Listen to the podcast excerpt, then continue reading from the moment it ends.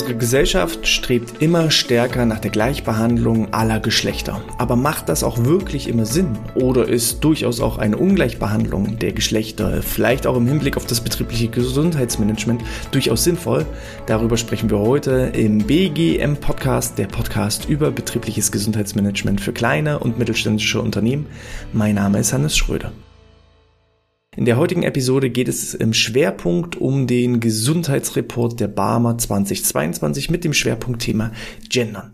Denn was ich in diesem Gesundheitsreport wirklich spannend fand, obwohl unsere Gesellschaft immer stärker nach der Gleichbehandlung strebt, fordert die ja, die Barmer, insbesondere bei der Gendermedizin nach einer expliziten Ungleichbehandlung der Geschlechter, weil die gleichen Erkrankungen bei den verschiedenen Geschlechtern unterschiedlich, ja, sich ausprägen, unterschiedliche Symptome vorzeigen, unterschiedlich behandelt werden müssen. Und hier wäre es also fatal, wirklich eine Gleichbehandlung durchzuführen. Es wäre kontraproduktiv für die jeweiligen Betroffenen.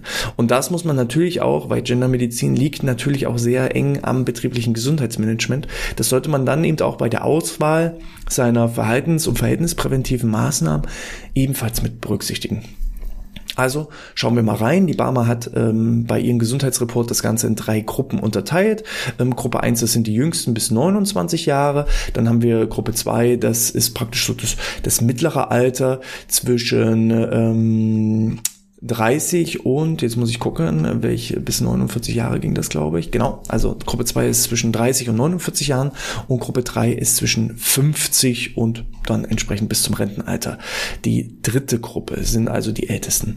Bevor wir reinschauen, was jetzt je nach Gruppe rausgekommen ist, erstmal so die allgemeinen Zahlen, Daten und Fakten, die ähm, ja völlig geschlechtsübergreifend, geschlechts- und alters ähm, wahrgenommen wurden. Denn hier gibt es schon mal eine gute Nachricht. Nachricht. In 2021 sind nämlich die Krankheitsstände, die Krankheitszahlen um 2,5 Prozent gesunken im Vergleich zum Vorjahr.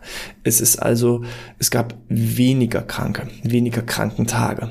Obwohl tendenziell die Anzahl an Krankheitsfällen, also die einzelne Anzahl je nach Erkrankung, die ist sogar gestiegen um 0,7 Prozent, aber die Dauer je Erkrankung ist etwas zusammengeschrumpft, sodass eben insgesamt die Krankenstände um 2,5 Prozent gesunken sind.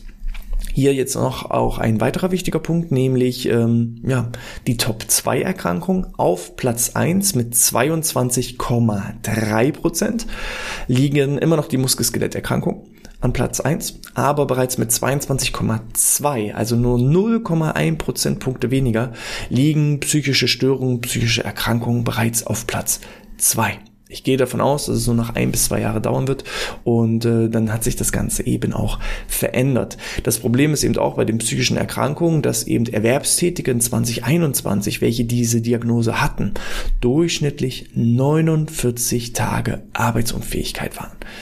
Das ist schon mal eine Riesensumme.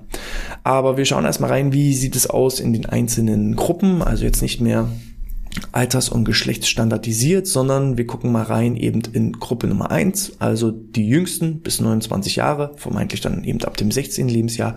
Ähm, hier wurde eben insbesondere geguckt, welche relevanten Erkrankungen sind überhaupt aufgetreten und wie waren so die Unterschiede zwischen Männern und Frauen. Und daraus kann man dann eben auch gewisse Ableitungen treffen, wie kann ich das zum Beispiel für mein betriebliches Gesundheitsmanagement verwenden. Sollte ich halt für jüngere Männer andere Maßnahmen anbieten als für jüngere Frauen? Sollte ich für ältere Männer andere Maßnahmen anbieten als für jüngere Männer. Und so kann man eben auch sehr, sehr viel daraus herauslesen. Die Gruppe 1, also die Altersgruppe bis 29 Jahre, macht übrigens einen Anteil von 20 Prozent aus. Also alle Erwerbstätigen, die bei der Barmer versichert sind, ähm, jeder fünfte davon ist im Alter bis 29 Jahren.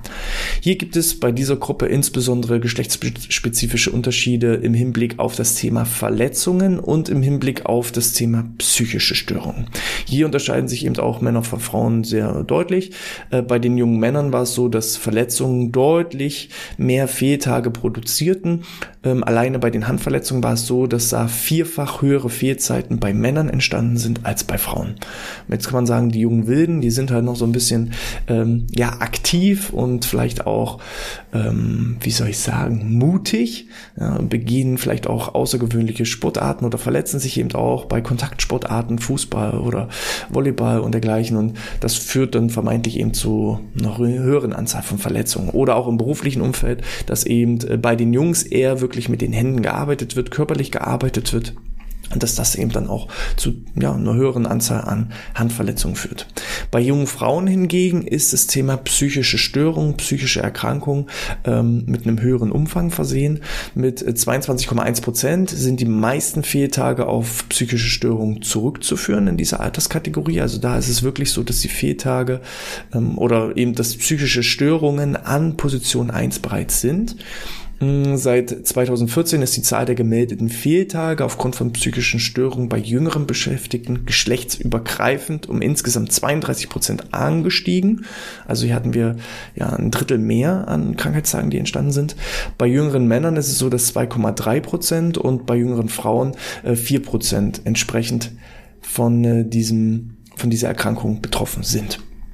Und ähm, beziehungsweise 2,3 Prozent der jüngeren Männer und 4 Prozent der jüngeren Frauen waren 2021 14 Tage oder mehr aufgrund von psychischen Störungen, Arbeitsunfähigkeit oder arbeitsunfähig gemeldet. So. Das Risiko längerer Fehlzeiten bei Frauen liegt äh, 77 Prozent höher als bei Männern. Also Frauen sind einfach massiv stärker davon betroffen als die Männer. Und darauf sollte man dann eben Rücksicht nehmen. Bei den Jungs eher gucken, ähm, kann man da das Thema Arbeitsschutz, Arbeitssicherheit sensibilisieren in diesem Alter, vielleicht auch äh, verletzungspräventive Maßnahmen wirklich ähm, einführen. Bei den Frauen sollte man dann eben schon schauen, wie sieht es aus mit den psychischen Belastungen, ähm, Thema Resilienz, Stressbewältigung, Entspannungsförderung. Das sind so die Themen, die im Rahmen des betrieblichen Gesundheitsmanagements aufgegriffen werden sollten. In Gruppe 2, das waren die 30 bis 49-Jährigen, die machen übrigens einen Anteil von derzeit 45 Prozent aus. Und da so, psychische Störungen und insbesondere Erkrankungen des Muskel-Skelettsystems verursachen eben in diesem mittleren Alter deutlich mehr Fehltage. Das sind da so die Top 2 Erkrankungen. Auf Position 1 bei den Männern ist das Thema Rückenschmerzen ähm, dass da einfach die häufigsten Erkrankungen entstehen. Ungefähr ja so 15 Prozent mehr ähm, Männer leiden an dem Thema Rückenschmerzen als Frauen, also da entstehen 15 Prozent mehr Krankheitstage. Geschlechtsübergreifend haben die Fehlzeiten mit Rückenschmerzen seit 2014 um 10,7 Prozent abgenommen. Also hier sind wir schon auf einem richtigen Weg. Das Thema Rückenschmerzen wird immer weniger, ähm, was eben dazu führt, dass zumindest ja die Muskel-Skeletterkrankungen ja an Bedeutung abnehmen. Liegt aber auch vermutlich immer stärker an der Digitalisierung, dass wir von Jahr zu Jahr weniger weniger körperlich schwer arbeiten und eher Bürotätigkeit machen. Der ein oder andere Büromensch wird jetzt aber sagen, ah, aber ich sitze ja den ganzen Tag und bekomme ja dadurch auch Rückenschmerzen. Ja, das hat auch die ähm, Barmer mal so aufgegriffen, denn hier heißt es, Beschäftigte in körperlich belastenden Berufen sind merklich häufiger als typische, in Anführungsstrichen, Büromenschen von Rückenschmerzen betroffen. So, und das zeigt eben auch schon, ja, die Digitalisierung hat eben auch die Vorteile, dass wir weniger körperlich, körperlich schwer arbeiten und somit weniger kaputt machen. Wir sollten aber trotzdem einen Ausgleich finden. Durch diese Zwangshaltung, die wir haben, immer wieder auch Ausgleichsübungen mit reinnehmen. Bei Frauen ähm, erreicht die Diagnose bösartige Neubildung der Brustdrüse, also umgangssprachlich Brustkrebs, Rang 7 der häufigsten Erkrankungen. Man muss aber auch hier sagen, auch Männer können am Brustkrebs erkranken, aber das Risiko ist natürlich deutlich geringer. Die äh, durchschnittliche Zahl der Fehltage unter einer Brustkrebsdiagnose belief sich in der betroffenen Gruppe 2021 auf 131 Tage. Also falls, egal ob Mann oder Frau, jemand diese Diagnose Brustkrebs erhalten hat, hatte das 131 Fehltage zur Folge und dementsprechend sind äh, knapp 65 Prozent der betroffenen Frauen länger als sechs Wochen krank. Sollte jemand diese Diagnose Brustkrebs bekommen, kann man also auch direkt schon in die Gespräche gehen und auch im Hinblick auf das betriebliche Eingliederungsmanagement schon Maßnahmen ergreifen, weil es einfach abzusehen ist. Schauen wir mal in Gruppe Nummer drei rein. Das sind diejenigen, die 50 und älter sind, aber halt trotzdem noch erwerbstätig. Die machen 33 Prozent der Beschäftigten aus. Und hier nochmal die Sensibilisierung. 33 Prozent, 34 Prozent sogar.